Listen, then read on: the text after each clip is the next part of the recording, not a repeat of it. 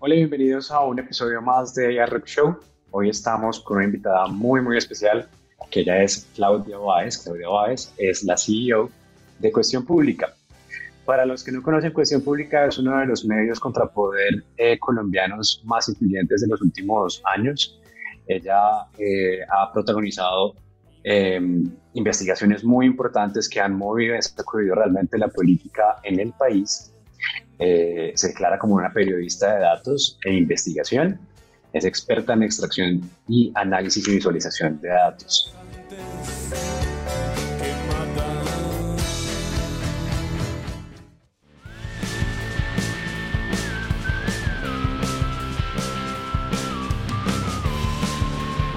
Qué gusto tenerte hoy aquí con nosotros. Qué gusto, Alejandro. Gracias, muchas gracias por la invitación. Muy contenta de estar aquí con ustedes. Perfecto. Claudia, eh, pues te conocemos más recientemente por tu papel dentro de cuestión pública, pero también eh, sé que has tenido una formación bastante larga para llegar a este punto, a este punto donde ya estás hoy en día, has pasado por ser catedrática en la Universidad Autónoma de Comunicación y Periodismo Digital, también has trabajado en el Centro de Memoria Histórica. Cuéntanos un poquito eh, todas las decisiones que han pasado, momentos que han pasado en tu carrera y cómo llegaste a este punto. Eh, pues bueno, eh, primero yo no, no, yo estudié periodismo, pero yo nunca ejercí periodismo, inmediatamente terminé la carrera. yo me fui como por otra, por otro, por otra industria y eso fue como, eh, me, metí como por el lado corporativo, con, trabajando con multinacionales, el análisis de operación comercial y financiera, eso lo hice por alrededor de 6, 5 años.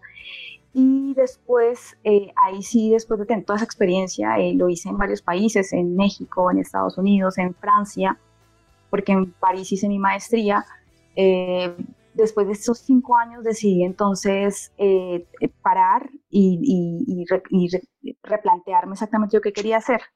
Entonces ahí fue cuando me reencontré con el periodismo y decidí volverme periodista.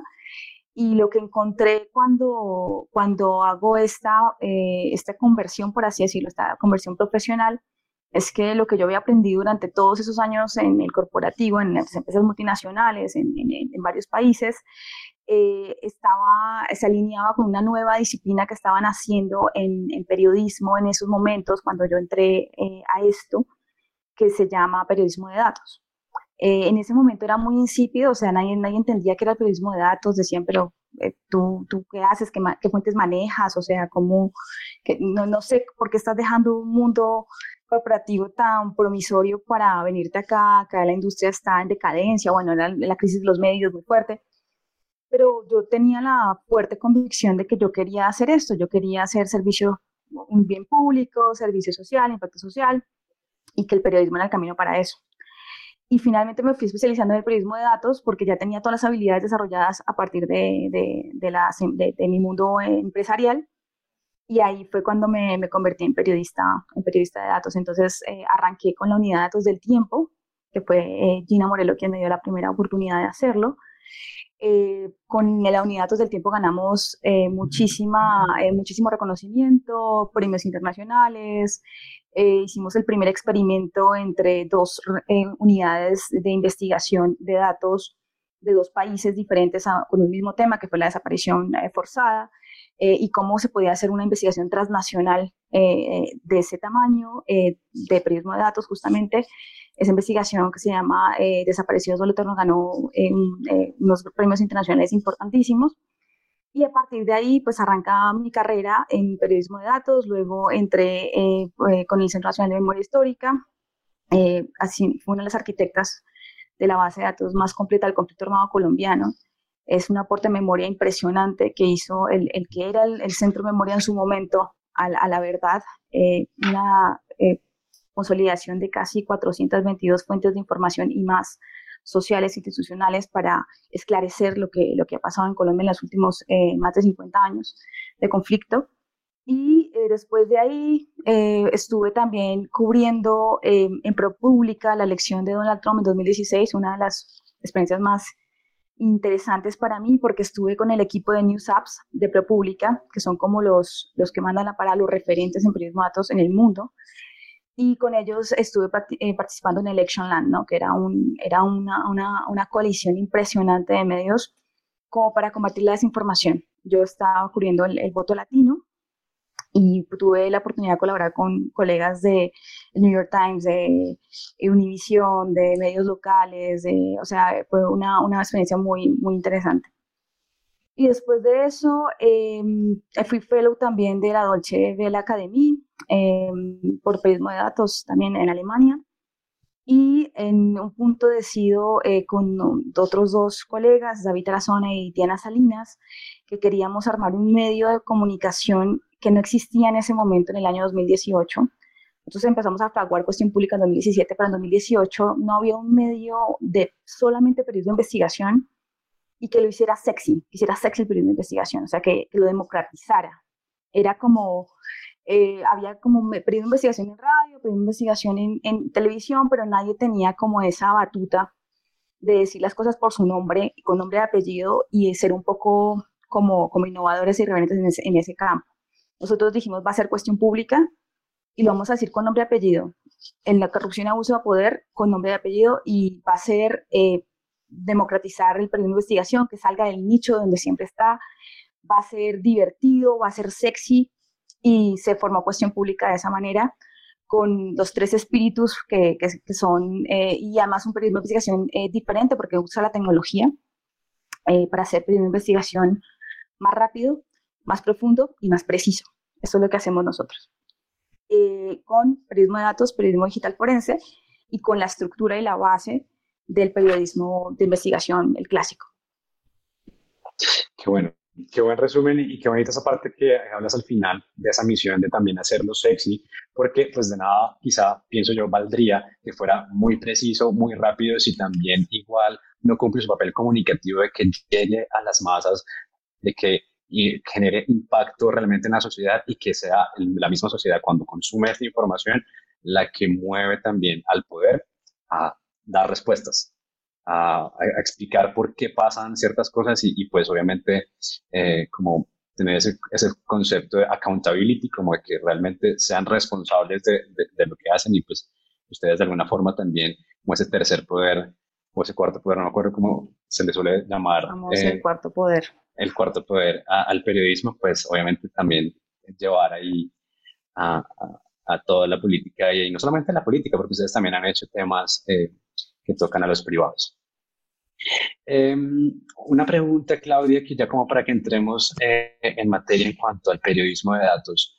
Em, ¿Tú nos podrías hacer una diferenciación entre lo que ustedes hacen como periodismo de datos, periodismo forense, versus lo que es, sin demeritar lo que claro está, pero poniéndolo en un lugar muy diferente, eh, simplemente utilizar datos para hacer infografías explicativas, que es lo que muchas veces se hace en, en algunos medios. ¿Por qué es diferente y por qué requiere su propia categoría? Sí, el periodismo de datos nace cuando, cuando empieza esta, esta explosión de, de la era digital y de la información impresionante que, que, manejamos, ¿no? Entonces, antes como no, no teníamos este volumen de información a tan fácil acceso, por así decirlo, de tan fácil acceso, pues eh, era, era un periodismo que, no requería esas habilidades del periodista, ¿no? De, recopilación, de consolidación, de análisis, eh, de búsqueda y de visualización de datos, ¿no? Hoy sí es, es, es imprescindible, o sea, toda la información eh, está en un volumen tan alto y con una cierta sofisticación que necesita que el periodista conozca el tratamiento y procesamiento de bases de datos. Entonces, lo que hace el periodismo de datos es, es una técnica que, que, requiere precisión, es la precisión del periodismo de investigación, la analítica y la tecnología del periodismo digital para eh, democratizar, democratizar, información de interés público. Y eh, para hacerlo manejamos grandes volúmenes de datos procesados por computadores, prácticamente es lo que nosotros hacemos. Es decir, puede es el mismo periodismo de investigación, pero utiliza la tecnología y las herramientas disponibles para extraer, recolectar, analizar, cruzar, evaluar y hacer investigación periodística profunda, que es lo que diferencia un poco el periodismo de datos con el otro tipo, con eh, otras técnicas periodísticas, por así decirlo. que nosotros eh, podemos explicar eh, fenómenos complejísimos de una manera muy sencilla y podemos hacer que el usuario pueda ir del bosque al árbol eh, de una manera intuitiva y que él pueda entender el fenómeno de una manera simple y que tenga todo el panorama o el máximo scope posible, ¿no? Entonces, para eso, el periodismo datos sí hay, como, yo le pongo, hay prismatos soft y hard, por así decirlo. El, el hard es ese eh, en el cual te construyes una base de datos sólida, robusta, eh, cruzas variables, cruzas información, creas una base de datos propia, agregada, eh, donde, donde estás realmente como buscando los diamantes, ¿no? En, un mundo, digamos, y nosotros llegamos a Big Data. La gente piensa que el periodismo de datos es puro Excel, pero en la verdad el prisma de datos tipo Pandora Papers, esto no es ningún Excel, o sea, esto va a, Big Data y estás usando las técnicas de, tienes que saber programación o trabajar con programadores para que puedas realmente sacar los diamantes de, de ese tipo de bases de datos tan robustas, ¿no?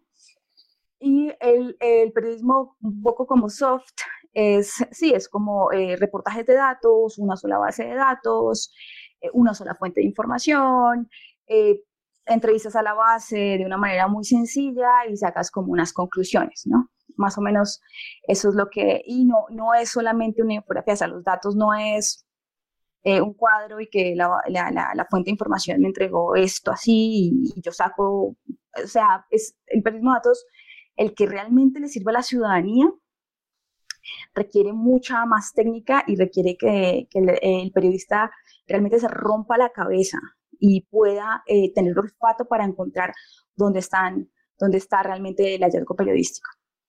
De acuerdo. Una, una pregunta un poco más desde, desde otro lado y es escuchando también ya la, pues, el corazón de lo que hacen. Eh, en algún momento uh, hay como eh, disciplinas que se crucen, por ejemplo, el diseño o cuál es como parte de esa esencia innovadora que ustedes están trayendo dentro del periodismo de datos. O sea, eh, por ejemplo, traen alguna metodología de diseño o tienen diseñadores como también para, más allá de, me imagino que tendrán estadistas y gente como muy centrada a, la información y, al número, pero quién es como, cómo se compone ese equipo para lograr conectar con el usuario. Eso me, eso me parece interesante conocerlo. Claro, primero, eh, olvidé la, la, parte más básica, el periodismo de datos tiene que ser colaborativo, tiene que serlo porque uno no hace periodismo de datos solo.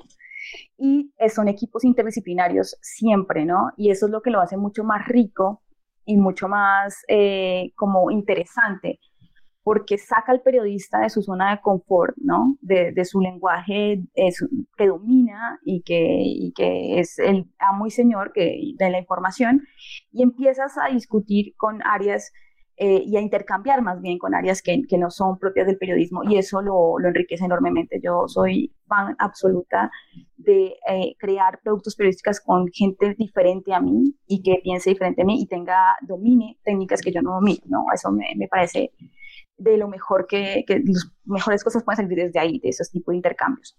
Entonces, eh, trabajamos, claro, con diseñadores, con eh, programadores, científicos de datos eh, y, y, sobre todo con analistas que nos, no vienen propiamente del mundo, analistas sociales. me parece que son como los, nuestros mejores como perfiles. ¿Cómo hacemos? Sí tenemos eh, diseñadores, o sea, eh, tercerizamos eh, diseñadores UX, o sea, con experiencia para pensado en el usuario. Nuestras aplicaciones web son, son pensadas para el usuario y hacemos pruebas, sobre todo la, la, más evolucionada en ese sentido es, sabemos lo que hiciste la legislatura pasada, se llama, lo llamamos el Indiscregram, es una simulación del Instagram, pero es el Instagram indiscreto del poder en Colombia.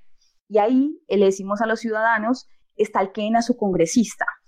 Eh, los congresistas que aparecen en esa aplicación web que simula un Instagram con fotos, con videos, con hallazgos, es, una investigación octogonal que, ahorita entraremos a, un poco a, verla y a escarbar que, cómo fue que la hicimos y por qué no la pensamos así.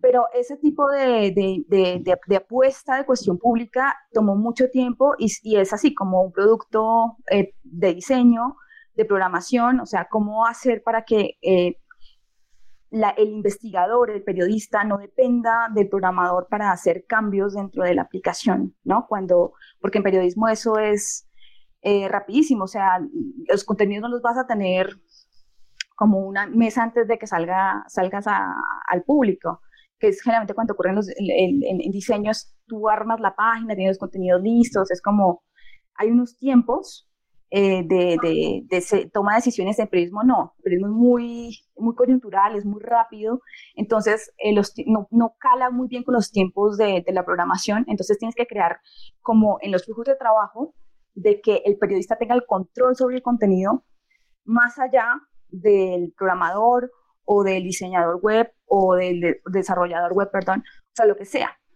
Entonces, ese tipo de procesos los hemos implementado para que nosotros tengamos el control de contenido y que sea funcional también el, producto, ¿no? A nivel de diseño y desarrollo. De acuerdo.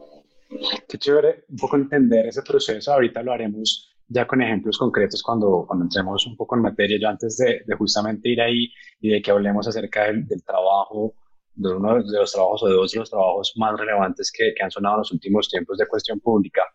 Quería que nos contaras, hablando de, equipos interdisciplinarios, de la necesidad de rodearse de gente que piensa diferente a nosotros, que tiene skills diferentes a las que nosotros tenemos. Em, para las personas que se están formando, bien sea en periodismo, en datos, en temas sociales, que les interesaría de alguna forma hacer parte de equipos como los que tú diriges em, en cuestión pública, ¿qué son cuáles son las habilidades que tú más buscas y que a veces es difícil encontrar en el mercado laboral que te gustaría decirle a la gente, fórmese en esto porque le va a servir el día de mañana que usted quiera trabajar en periodismo de datos. Sí, bueno, están las hard skills, que son como, eh, sí, que tengan análisis eh, y procesamiento de datos, que sepan manejar lo básico, ¿no? Un Excel, ¿no? Y que no le tengan miedo al Excel que también eh, sepan, tengan técnicas eh, de búsqueda OSINT, que es esto de, periodismo digital forense, o sea, que sepan búsquedas avanzadas en Google, que sepan encontrar las cosas en la web, eh, que tengan, em, que manejen herramientas como gratuitas. Prácticamente a mí me interesa que la gente no le tenga miedo a lanzarse a, a, cacharrear con las herramientas y a, y a, probar con la tecnología, ¿no? Y ese es uno de los problemas más grandes que tienen como los periodistas, ¿no? Que, ellos, no los nuevos, pero los, los, los, más clásicos, y es como, le tienen como miedo a arriesgarse y a fracasar. Y para mí esa es, esa es la, la soft skill, ¿no? Como arriesgate y fracasa las veces que necesites, así sin miedo. Eh, esa es una cosa que yo aprecio mucho en un periodista, que trabaje conmigo, que también eh, sea perseverante, eh, me fascina, o sea, que insista, insista, insista hasta que la logre. Y la técnica, la técnica se aprende, siempre y cuando tengas la disposición. Y, y, eso es al final un, un, mindset, ¿no? Como que uno, eh, cuando trabaja en esto de tecnología y con digital, es como un estado mental que uno ya, ya sabe por, por, dónde agarrar las herramientas, por dónde tienen que ir las cosas, y eso sí le pido, eso es como los talentos que a mí me gustan ese tipo de cosas. De acuerdo. Tú mencionaste ahorita algo súper importante que es el olfato. El olfato se puede formar, uno puede ir adquiriendo esta, esta, esta, esta habilidad o de alguna forma, como podría pensarse, naces con eso. No, yo creo que eh, de las dos. Yo creo que hay gente que nace, que son, son, genios y ya nacen con olfato periodístico, o sea, se las huelen y saben por dónde es. Y otra creo que sí se puede formar y se forma a punta de experiencia. O sea, apunta de, este es un oficio, a mí me parece que es, es, es pura, pura experiencia, o sea, es hacer, ir e intentar, publicar, investigar, o sea, tiene que ser así. Eh, yo creo que el periodismo no se puede aprender de otra manera. Si no haces periodismo, no puedes enseñar periodismo, me parece a mí. Me gusta mucho que dices que igual es un, es un, es un tema, es una habilidad sobre la que no hay que tener miedo a equivocarse, porque lo decimos todo el tiempo. Nosotros, eh, de hecho, un poco mi pregunta iba inclinada un poco a eso y es, no nacemos realmente aprendidos, o sea, realmente es un proceso de iterar, de equivocarse y de aprender del error y seguir y continuar. Bueno, entremos en materia. A mí me interesa muchísimo de, tenerte aquí, sobre todo que tú nos puedas contar ese proceso que seguramente es agridulce, tiene cosas muy bonitas y también de alguna forma te ha traído dolores necesarios y, de pronto hasta que los habías previsto en términos, eh, eh, digamos, personales y profesionales de crecimiento y, seguramente también de, un poco de llanto de tus bebés, de tus bebés periodísticos, que son eh, seguramente uno de los que más conocemos todos, que sabemos lo que hiciste la, la legislatura pasada. Cuéntanos cómo llegaste a tomar esa decisión, cómo llegaste a embarcarte en este proyecto. Cuéntanos también, ojalá, un poquito de, ese proceso y, de todo lo que ha significado para ti. Uf, bueno, sabemos lo que hiciste. Para mí es como el, uno de mis más hermosos hijos creativos, pero no solo mío. Eh, nace, primero es un trabajo de muchísimas personas, somos, alrededor de 30 personas que nos involucramos para llegar al Indiskegram, al Instagram eh, que creamos del Congreso, pero eh, nace además ese proyecto fundante de cuestión pública y nació eh, con, con, cuestión pública, o sea, sabemos lo que hiciste la legislatura pasada, probó el modelo de negocio de cuestión pública, nos demostró que la gente es capaz de pagar por periodismo de investigación. Y lo hicimos porque antes de nacer con una página web, antes de tener como lo que todos los medios cuando nacen tienen, nosotros más bien nacimos con un crowdfunding y dijimos a la gente, Vean, se vienen las elecciones de Congreso 2018. Nosotros, nadie en este país ha investigado el patrimonio de los congresistas. Nosotros lo vamos a hacer. Vamos a investigar a 10 congresistas y su patrimonio. Escojan a los 10 congresistas que quieren que investiguemos y le damos esta información antes de las elecciones de Congreso. Y íbamos a recoger 14 millones de pesos, recogimos 17 millones de pesos, pero eh, nadie, sabía que no teníamos ni logo, era, era cuestión pública con un crowdfunding de la gente que no sabía quiénes éramos nosotros con una apuesta muy buena de decir, oigan, sí, nosotros no sabemos qué, cuánto es que ganan, si esta gente se enriquece en el poder, si esta gente eh, legisla a, interés propio o a, interés de sus financiadores, de sus familiares. O sea, Cuestión Pública se puso la camiseta y dijo, eso es lo que lo vamos a hacer.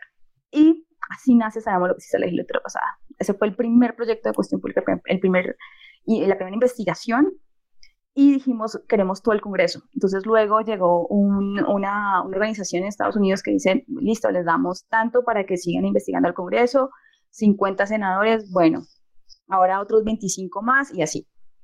Y así, eh, después de ese primer piloto, que fue en 2018, fue una aplicación mucho más chiquita, que nos mostró exactamente cómo los datos eh, tenían que tener, o sea, en la metodología se gestó en 2018 y durante estos cuatro años, casi cuatro años, se ha venido, ha venido evolucionando. Cada vez que ingresa un congresista a, a, a la, Indiscagram, sabemos lo que hizo la legislatura pasada, se mejora el método y, se, y evoluciona la metodología. Y eso me parece espectacular porque ahora tenemos una base de datos supremamente robusta, sólida, eh, compleja, desagregada, que además es insumo para otras investigaciones que tenemos. O sea, es, nos, nos pone a nosotros en cuestión pública en un lugar muy eh, especial porque sabemos, tenemos la información organizada y estructurada. Y cuando la conectamos con coyuntura, podemos pegar muy rápido muy duro, más allá que otros medios que la tienen como un poco fragmentada. ¿sí? Nosotros eh, construimos una base de datos propia del Congreso, que es del Senado, que es como el, el, Senado el, Congreso es lo que más tiene poder, son donde están los más poderosos. Entonces, para nosotros es una fuente de información eh, súper, súper rica y es como el, tesoro de cuestión pública, ¿no? Entonces, ¿cómo la creamos? 2018 arranca con ese piloto, dos, hicimos dos versiones, ahí tuvimos eh, representantes a la Cámara, no solamente senadores, también siempre han sido escogidos por la comunidad de cuestión pública, o sea, nosotros no escogemos a los congresistas que investigamos, los coge la comunidad, la gente, en sondeo abierto.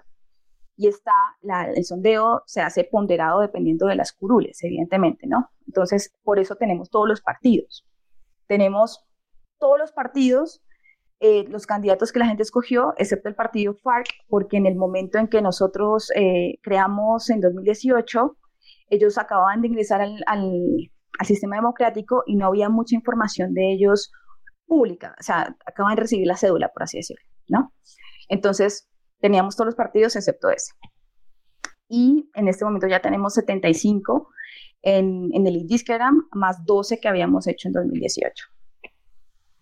Te cuento exactamente cómo hacemos.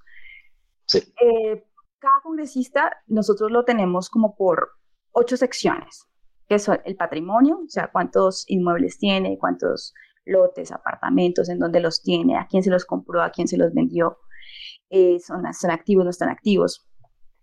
Eh, tiene, tenemos la otra sección que es socios y negocios, que es, perdón, negocios de familia primero, que le hacemos un rastreo a todos los familiares del congresista y vemos si tienen empresas. Y eso luego lo cruzamos con la contratación pública.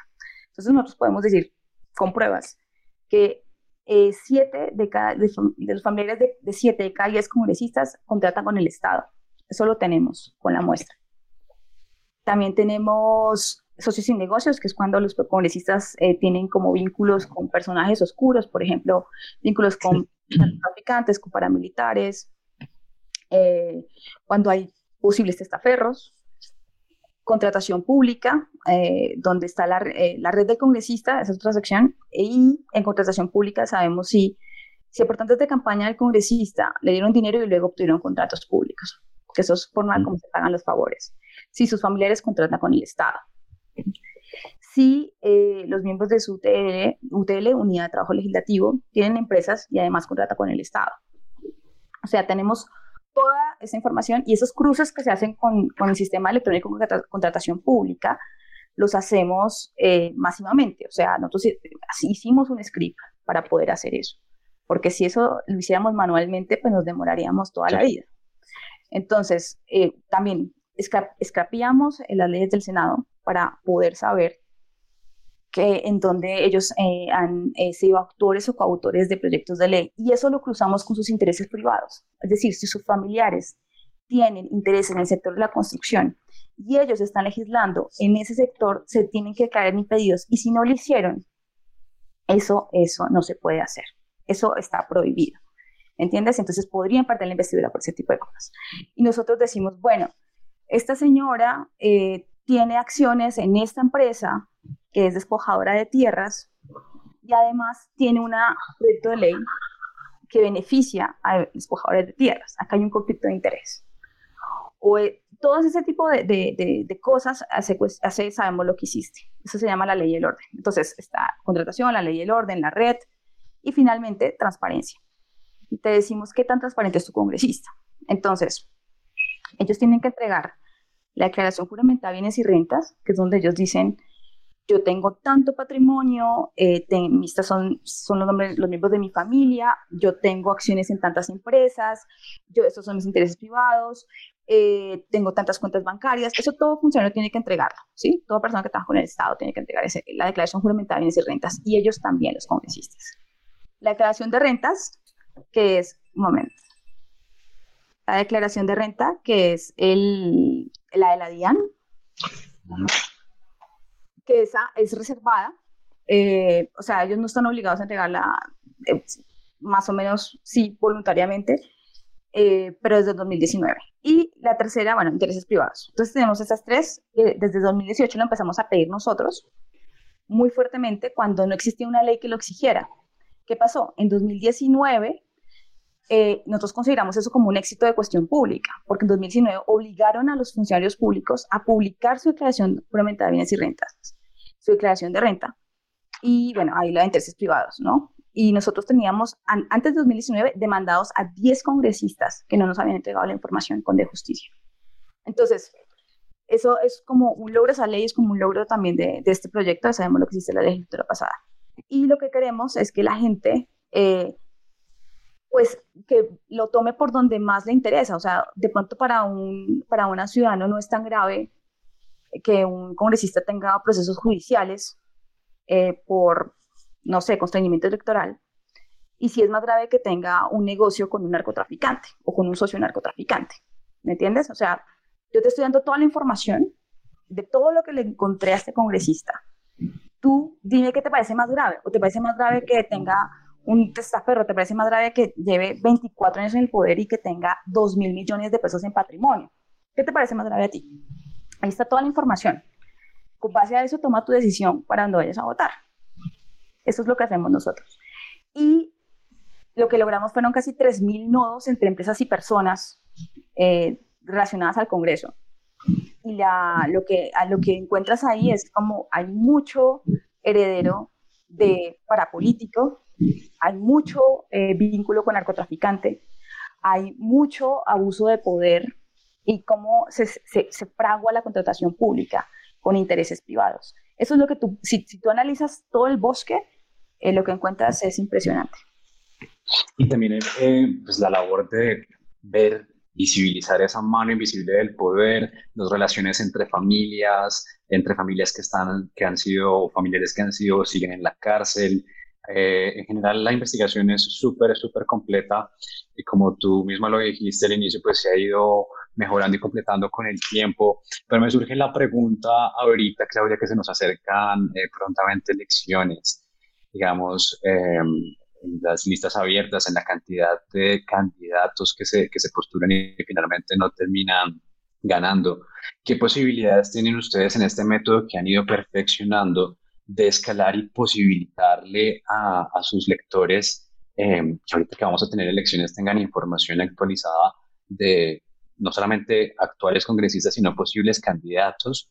Eh, y si el método que ustedes tienen ahorita se los permite o qué requerirían también eh, en términos de información, incluso también pienso yo cómo uno les puede ayudar a ustedes a que tengan ese tipo de información para que puedan escalar ese método a temporadas electorales que a veces son tan convulsionadas y con tanta, tanto candidato y tanta información y mal y, y desinformación también, ¿no? Claro, claro. Pues es que hacer un congresista a ese nivel de detalle, porque es que es una escarbada muy profunda, si tú te das cuenta. En este momento, digamos, estamos demandados eh, penalmente ante la Fiscalía por el presidente del Senado por la investigación que salió, y sabemos lo que hiciste la legislatura pasada.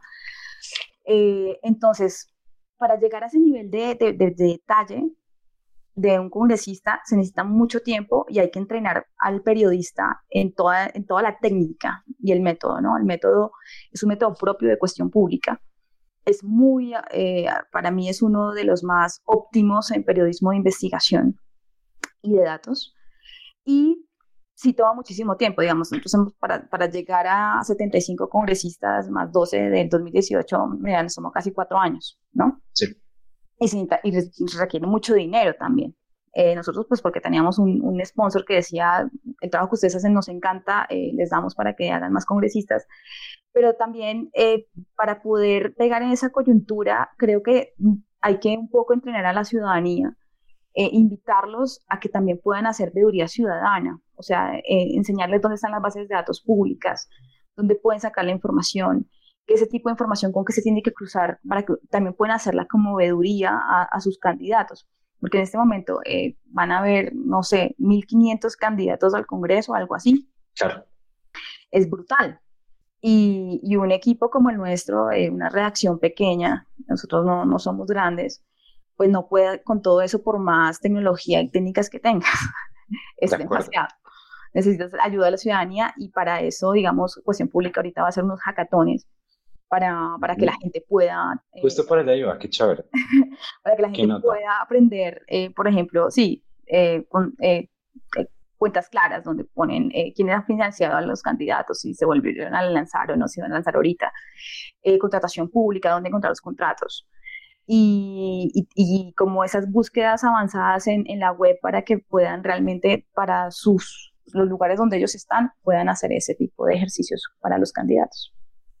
Qué buena noticia, qué buena noticia que los, ten, que los tengan ahí. Eh, ojalá, ojalá nosotros eh, también desde nuestros puntos como, como, como empresa privada, como personas naturales, podamos ayudar ahí. Porque si tú tienes muy claro tu proceso, que ya nos, nos, nos has contado tu proceso y seguramente no entraremos ahí porque queremos es más como entender el impacto del periodismo digital, pero cuando tú ya tienes claro tu proceso, puedes de alguna forma de democratizar esos pedacitos o esas partes que son esenciales eh, dentro del mismo y, y, que, y que la gente en general te pueda ayudar en la parte que pueda ser más costosa de ese proceso. Eh, también solamente por el ánimo de tener esa información y de poder contribuir en, ese proceso. Me parece muy chévere. Eh, y otra preguntita ahí con respecto a esto, ¿han pensado hacerlo o escalarlo pronto ya no es tan, tan difícil, no son tantos al proceso de elección eh, presidencial, porque creo que este, este, mismo, este mismo proceso, este mismo método te sirve un montón para, para esas otras elecciones que suelen ser un poco más cerradas. Claro, sí, nosotros lo hicimos en 2018, eh, se llamaba los paninis de los eh, presidenciables y era como era el Mundial 2018, lo hicimos con, con, ah, así con diseño de la selección Colombia, y eran quiénes eran los equipos de cada candidato, y ahí también mostramos patrimonio. Eso lo hicimos en 2018. Para 2022, claro que también tenemos, o sea, los patrimonios presidenciales va a salir con cuestión pública, segurísimo. Bien, muchas gracias. Eh, Clau, eh, también este es uno de los, de los proyectos más conocidos de, de cuestión pública, como tú misma lo dijiste, actualmente están denunciados ante, ante la Fiscalía justamente porque pues ha hecho mella, ha movido al poder. Em, es parte del precio, es parte de ese precio que tú preveías, es parte de lo que una, de las, por decirlo así, de las, por, poner nuestros términos, como de las tripas y de, de lo que debe formar un periodista eh, que realmente está comprometido con, con, con, con hacer mella en el poder sí, nosotros sabemos que somos, o sea, nacimos para ser incómodos. O sea, nosotros no somos para nada tibios. Y sabíamos que esto iba a llegar de un momento a otro. Nosotros tenemos un, un, equipo legal. Cada investigación de cuestión pública, antes de que sea publicada, tiene una edición legal justamente para evitar este tipo de, de cosas. Pero hay poderosos que se empeñan y, o sea, este, el presidente del Senado, Juan Diego Gómez, eh, nosotros encontramos por ejemplo, que había hecho eh, negocios con dos socios de un narcotraficante eh, que fue, tenía vínculos con Pablo Escobar y también con el Chapo Guzmán. Encontramos que también estuvo eh, vinculado, esto lo hizo otro medio, con una disputa de tierras, que él estuvo reunido con el director de Odebrecht Colombia y por esa época ocurrieron lo de los congresistas bulldozer de Odebrecht. Entonces, a él, él realmente llegamos a, descubrimientos muy, muy fuertes y él nos da, cuando ocurre ese tipo de cosas, el procedimiento cuál es?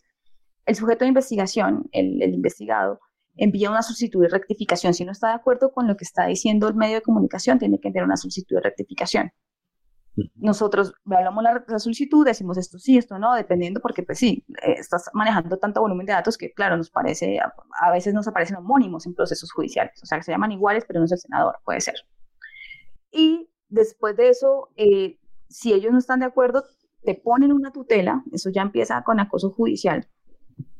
Eh, y si la tutela falla a favor, impugna la tutela, porque eso fue lo que hizo Juan Diego Gómez, nos impugnó la tutela, y volvió a fallar a favor el, el, juez con nosotros. Es decir, y no contento con eso, entonces nos interpone una eh, eh, demanda penal ante la fiscalía, ¿no? A las dos cofundadoras de cuestión pública. Nosotros somos tres, pero hizo la demanda a dos. Y entonces, eso es acoso judicial clarísimo y directo. ¿Cómo lo tomo yo? Digamos, como gajes del oficio. O sea, lo que es lo que es, porque estás incomodando al poder, porque les estás diciendo en la cara eh, lo que realmente son, y eso no les gusta. De acuerdo. Y si no fuera que estuvieras acá para ser incómoda, seguramente no hubieses logrado todo esto y, no, y cuestión pública probablemente no hubiese trascendido eh, en la historia, como creo yo, y, y, muchos lo hemos visto de esta manera. Bueno, este es uno de los hijos, ya habíamos dicho que eran dos hijos, dos bebés muy queridos, otro de ellos un poco más reciente, tiene que ver ya no necesariamente con el poder público, sino con el poder privado y las mezclas que hay entre esos dos mundos, y tiene que ver con los fondos privados de pensiones. Los fondos privados de pensiones eh, que todos tenemos, que todos, todos nos tocan como personas naturales, como empleados, bien sea eh, directos o cualquier tipo, eh, pues nuestros fondos de pensiones hacen negocios con el dinero que tenemos ahorrado y hacen negocios en el sentido en el que invierten ese capital para sacar una rentabilidad para que el día de mañana, pues cuando nos pensionemos, pues podamos tener un equivalente, ojalá mayor, em, de lo que hemos ahorrado, de lo que vamos a vivir. En otros términos, escogen a quién ponerle dinero para lograr esa rentabilidad. Y en el trabajo que ustedes hacen eh, desde cuestión pública con fondos privados de pensiones, dan a conocer em, en qué se invierte ese dinero para que nosotros pues, seamos conscientes de esa realidad. Cuéntanos un poquito más entonces también acerca de ese, de ese otro hito más reciente de la historia bueno, este es, es un tema que a la gente le parece súper aburrido. Ellos piensan en pensiones y les da, ay, qué mamera, pero es importante porque es que cada mes están, eh, tú estás entregando plata a un fondo privado de pensiones, los que hayan, los que estén cotizando en fondos privados de pensiones, y tú no sabes qué están haciendo con tu dinero, y es una, un, porcentaje importante del sueldo tuyo, ¿no? Entonces, hicimos esta investigación eh, en una alianza internacional, esto se hizo en nueve países, y era escudriñar qué era lo que, en qué estaban invirtiendo el dinero de los ahorradores eh, en los fondos privados de pensiones. Porque ese es un modelo chileno. Y eh, uno de los factores del estallido en Chile de 2019 fue justamente las AFPs, los fondos privados de pensiones, y cómo los chilenos se estaban empobreciendo, o sea, los, los, los, ancianos en Chile están viviendo de, miserias porque ahorraron desde toda una vida y no tienen lo, lo, que se merecen, ¿no? Entonces, esto era como, este modelo que se está exportando, se exportó a Colombia, a Perú, a México. Bueno, ¿cómo, cómo, cómo, está, cómo se está manejando, no? Y entramos en inversión, porque ellos siempre están muy de acuerdo con el rendimiento, pues que ese es el negocio, pero nosotros entramos con inversión. Y logramos 2.6 eh, millones de, datos de las transacciones financieras de, las, de los fondos privados de pensiones, que en Colombia están manejados por dos grupos económicos gigantes, el grupo Aval y el grupo eh, antioqueño, empresarial antioqueño, el GEA. Entonces, solamente hay cuatro jugadores, esta es Candy, esta Colfondos, pero los más grandes son ellos dos, y le dijimos a la gente, su plata se fue a la Ruta del Sol, se fue a Corfi Colombiana, Corfi Colombiana socia de Brecht en la Ruta del Sol, tu plata también se fue a Pacific Rubiales, que tienen, eh, fueron eh, controvertidos por malos manejos y también de despojos de tierras. Tu plata también se fue eh, a Corfi, em, Estacoviandes, que fueron los que hicieron Chirajara. Ahí, muy, ahí murieron obreros, ahí tu plata también se pudo haber ido. Y una serie de empresas, Interbolsa, el esclavo bursátil más grande del país, plata también se fue allí. Entonces, las decisiones financieras de inversión que toman los fondos privados de pensiones y qué hacen con tu dinero, ¿no? Y lo otro era los conflictos de interés que tienen estos grandes grupos económicos, que además ponen tu dinero en sus propias empresas, se hacen autopréstamos, porque eso es pasar de un bolsillo a otro, para eh, invertir los de eh, el grupo, eh, los de mm, protección, que son los del GEA, invierten en Nutresa, invierten en Bancolombia, invierten en sus, propios en sus propias empresas. Y los de Aval pues invierten en, sus, en Corfi Colombiana, en Coviandes. Entonces, ¿qué te dice a ti, ciudadano, de que esa comisión de inversión que está decidiendo dónde va tu dinero, está escogiendo las empresas de su propio grupo económico porque de, verdad son muy rentables y de verdad te van a dar los mejores rendimientos y no porque necesitan financiamiento ya para sus empresas. ¿Quién te asegura a ti, ciudadano, que eso no es así? ¿No? ¿Y por qué el gobierno lo permite? y porque el Estado no está poniendo, tenían los filtros el Estado, pero como se habla el presidente con el eh, con Carlos Sarmiento Angulo y se habla con este no sé quiéncito y además ellos ponen dinero en las campañas políticas, pues esos filtros se fueron abriendo, esos candados se fueron abriendo y en este momento ellos tienen, ellos pueden invertir unos porcentajes, sí, tienen unos porcentajes, pero eso es un conflicto de interés. Entonces, lo que hizo Cuestión Pública fue escarbar y buscar los diamantes de esas bases de datos de las transacciones financieras, encontrar dónde estaban y ahí, y ahí hay todavía mucha información que no hemos sacado y que está por explorar, como los fondos de capital privado, que son, voy a decirlo muy coloquialmente, son como chorizos financieros donde meten de todo, uno no se sabe qué se está comiendo y ahí puede haber muchísimas cosas que uno no sabe que hay, ¿no? Entonces, este tipo de cosas también el ciudadano debería preguntarse y también exigir que eso no ocurra. O sea, ¿cómo es posible que gobierno Santos y gobierno Duque los dejen eh, hacer eh, ese tipo de, inversiones en sus propias empresas, en autopréstamos. Sí, son las empresas grandes del país. Bueno, pero entonces que sea todo muy transparente, ¿no? Entonces, eso es lo que nosotros encontramos y eso fue lo que le, revelamos a los ciudadanos para que tomen mejores decisiones. Así es. Y en cuestión pública, pues está toda la, herramienta que nos permite hacer esos criterios de consulta. Eh, son más o menos eh, información que representa más de 17 millones de, colombianos que estamos eh, ahorrando en fondos de pensiones privadas.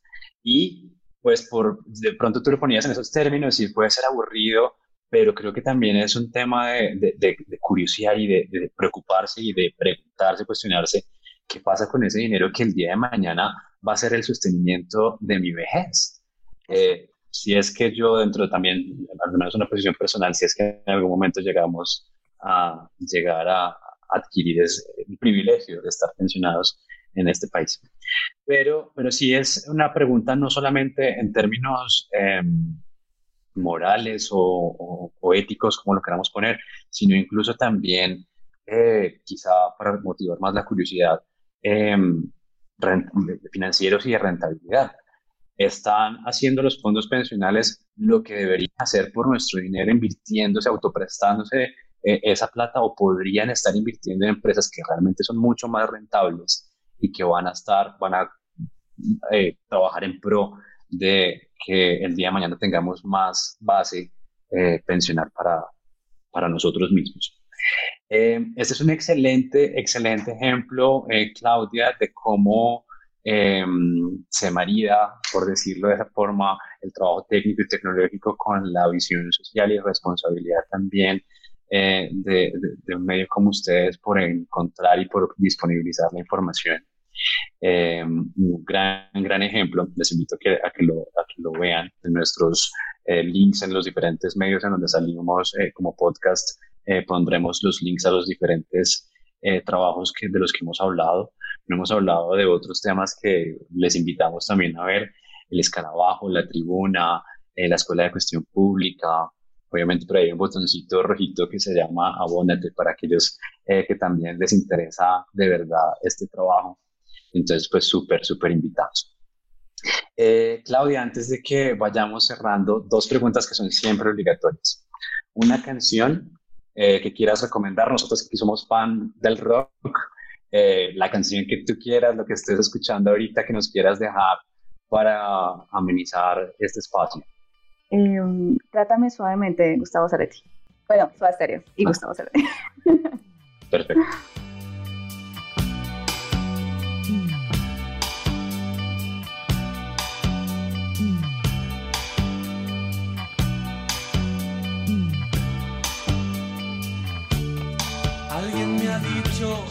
La soledad se esconde tras sus ojos y que tu blusa adora sentimientos.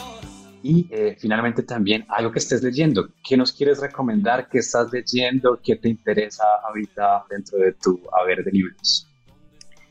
Uy, estoy, bueno, lo acabo de empezar en el periodo del dolor y es, pero no, no estoy muy avanzada, así que no puedo hablar mucho de él, pero es sobre eh, una familia dueña de una farmacéutica de, de de em, opioides. Eh, hay una crisis en Estados Unidos de opioides, todo el mundo la, todos la conocemos, está la historia de, la droga que se llama oxiclodin, creo que se llama así, eh, no, no sé bien el nombre, y es la droga con la que esta familia armó todo su imperio y que terminó eh, financiando, haciendo obras filantrópicas, o sea, financiamiento filantrópico hasta los museos de Londres. Entonces es, es muy interesante. Ok, perfecto.